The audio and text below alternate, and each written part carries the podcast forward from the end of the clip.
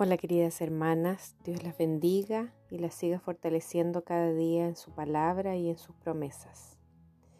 Estas últimas semanas hemos estado profundizando en la sanidad del alma. Hemos explorado el área de la mente en nuestra alma y buscado de parte del Señor su verdad para nuestras vidas, alejándonos de todo engaño que nos aparta de Él. No podemos perder de vista nuestro objetivo principal que es estar listas para el regreso de Jesús, porque anhelamos ser del grupo de las vírgenes prudentes que estaban esperando al novio con sus lámparas llenas de aceite. Hoy quiero comenzar a profundizar en el asunto de las heridas que afectan el corazón. Anteriormente habíamos visto que el engaño opera en la mente afectando nuestra manera de pensar, que finalmente afecta nuestra manera de sentir y de reaccionar pero hoy hablaremos de las heridas que se anidan en el área de las emociones de nuestra alma. Todos hemos sido heridos alguna vez, ya sea en la infancia por algún evento o situación traumática, o quizás hace poco tiempo a través de alguna persona o situación que nos causó dolor. ¿Cómo sabemos que hemos sido heridos?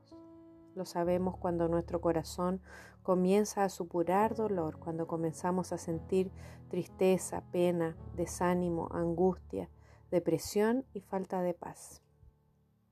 Hay situaciones más dolorosas que otras, y es cierto, hay situaciones que nos pillan en momentos más frágiles de nuestra vida, que nos causan más dolor aún. Lo cierto es que las heridas pueden ser causadas por diferentes motivos. No existe una regla para ello. Lo que a una persona le puede parecer algo inofensivo, para otro puede ser algo sumamente doloroso. No hay antídoto contra el dolor emocional. Todos seremos heridos una vez u otra, querámoslo o no. Otros serán heridos más de una vez, quizás hasta por la misma persona. Jesús nos advirtió en Juan 16:33 que en este mundo tendríamos aflicciones ya que se trata de un mundo caído, donde el pecado reina, donde Satanás engaña libremente a las naciones y donde las personas pecan unas contra otras causando dolor.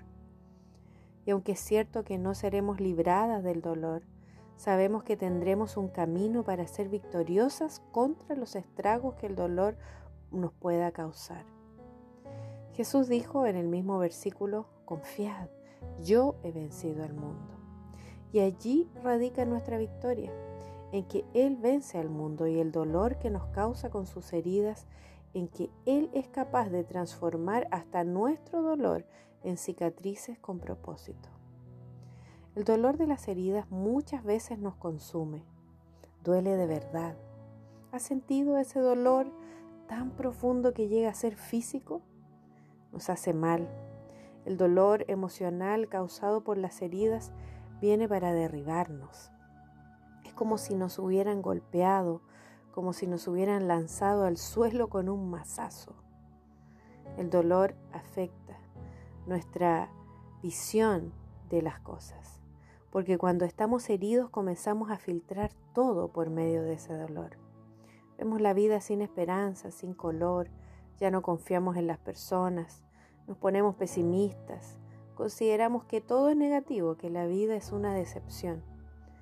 El dolor nos contamina, nos deja amargas. Ya nada vale la pena. Nos llenamos de autocompasión. Dejamos que nuestras emociones tóxicas extrapolen y todo ahora se contamina con nuestro dolor. Todo aquel que cruza nuestro camino se afecta por nuestras palabras. Contaminamos a otros con nuestra visión. Y muchas veces el dolor afecta nuestra relación con Dios. Nos enfriamos, nos alejamos de Él, no buscamos su consuelo, sino que comenzamos a quejarnos, otras veces a culparle, alegando que nos abandonó, que no estuvo allí, que fue injusto.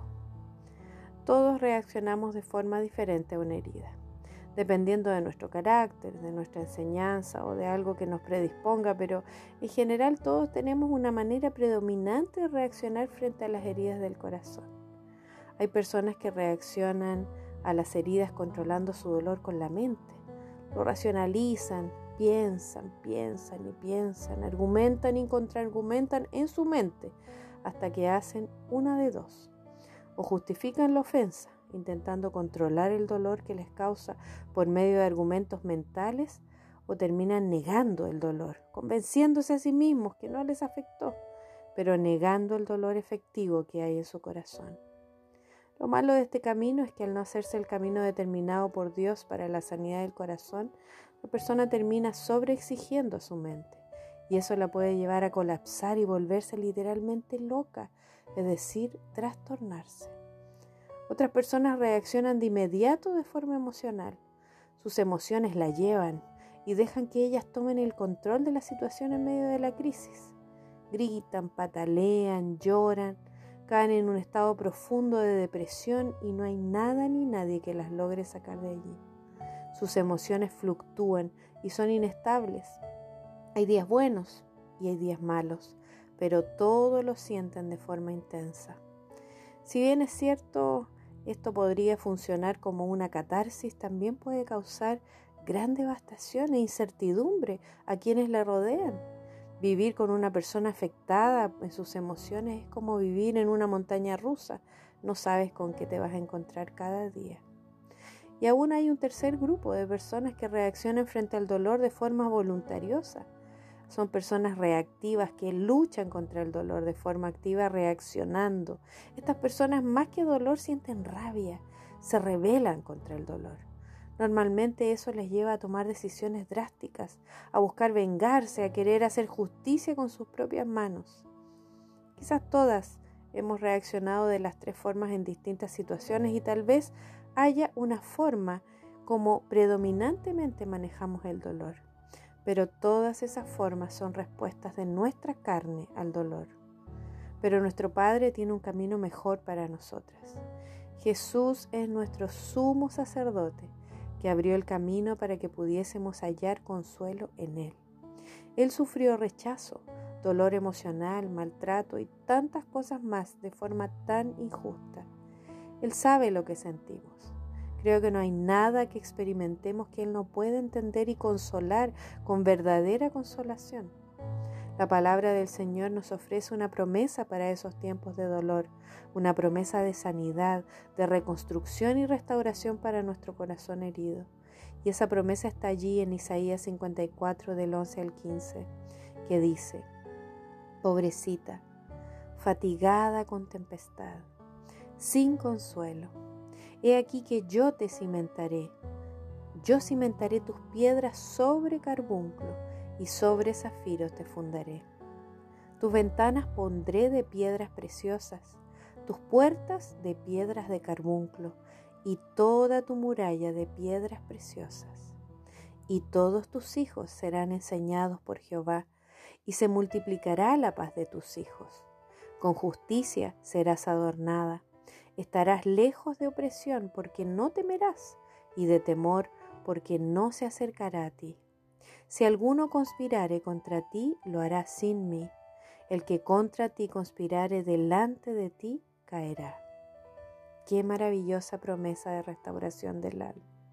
Me gusta cuando describe nuestro estado emocional. Pobrecita, fatigada con tempestad, sin consuelo. ¿Te has sentido así? Yo muchas veces. Parecieran ser las palabras exactas de mis sentimientos de dolor pero me gusta aún más cuando comienza la promesa de restauración. Él nos promete que nos reconstruirá. Y esta nueva construcción no será con cualquier material, será con piedras sobre carbunclo y zafiros. Eso quiere decir que nos pondrá sobre un cimiento sólido. Ya no estaremos afirmadas en las fluctuantes arenas de las emociones. Ahora Él hará algo nuevo, algo sólido, algo firme, Así son sus principios, así son sus promesas. Cuando vivimos por ellos, no estaremos entonces más vulnerables ni fluctuaremos más. Me gusta también observar que en el texto Él nos promete un adorno. Su adorno será la justicia. Y fíjense que su justicia es su verdad. Su verdad será lo que nos sustente y nos dé el gozo a pesar del dolor y de las heridas aún nos promete que el temor no se nos acercará. Y eso será debido a que nuestro cimiento estará sólido, fundamentado en Él y en su verdad. La verdad más profunda de todas está dicha un poco antes, en los versículos anteriores, y es que Él es nuestro marido, nuestro creador, el que nos ama con amor eterno. Podemos descansar en su amor, podemos estar afirmadas en su amor, podemos saber que ese amor perfecto echa fuera todo temor. Y para las que somos madres, y nuestra continua preocupación son nuestros hijos, los hijos que aún no se rinden al señorío de Cristo, los que aún nos hacen derramar lágrimas de dolor, la promesa es que todos ellos serán enseñados por el Señor y que su paz se multiplicará. Qué maravillosa promesa que nos trae paz y nos da esperanza. Deja entonces tu corazón herido en las manos de tu marido, de tu Señor, de tu Creador. No le temas al dolor, pues Él ha prometido transformar hasta tus momentos más oscuros en algo con propósito. Yo puedo dar fe de eso. He pasado por muchos valles difíciles, he derramado muchas lágrimas de dolor en esta vida, pero he sentido su compañía en cada valle y su consuelo para cada lágrima derramada. Él ha tomado mi corazón muchas veces y lo ha reconstruido. Cuando estaba en pedazos, cuando yo pensaba que no tenía arreglo, Él lo tomó y lo hizo de piedras preciosas, me adornó con su justicia y me llenó de su gozo. Entrégale tu dolor, acércate a Él en oración y llora tus lágrimas de dolor.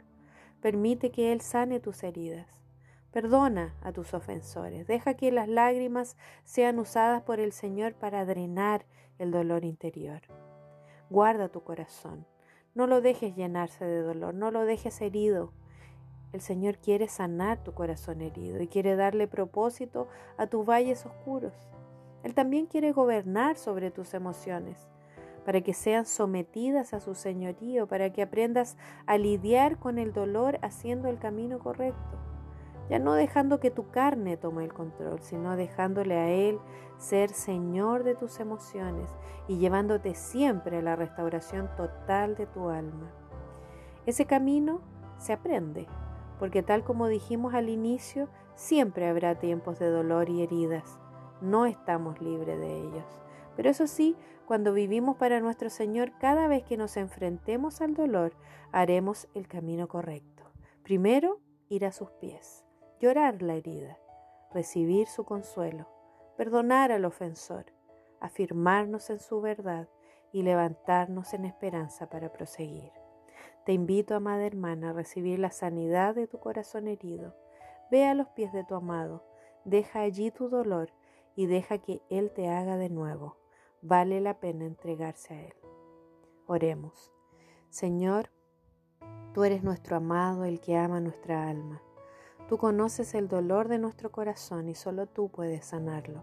Solo tú puedes llevarte todo dolor y restaurarnos reconstruyéndolo con piedras preciosas y adornándonos con tu justicia. Toma nuestro corazón que te pertenece y haz esa obra de joyería porque Tú eres nuestro creador y nos conoces mejor que a nosotras mismas. Gracias por ese amor eterno con el que nos has amado. En Cristo Jesús oramos. Amén. Un abrazo, queridas hermanas.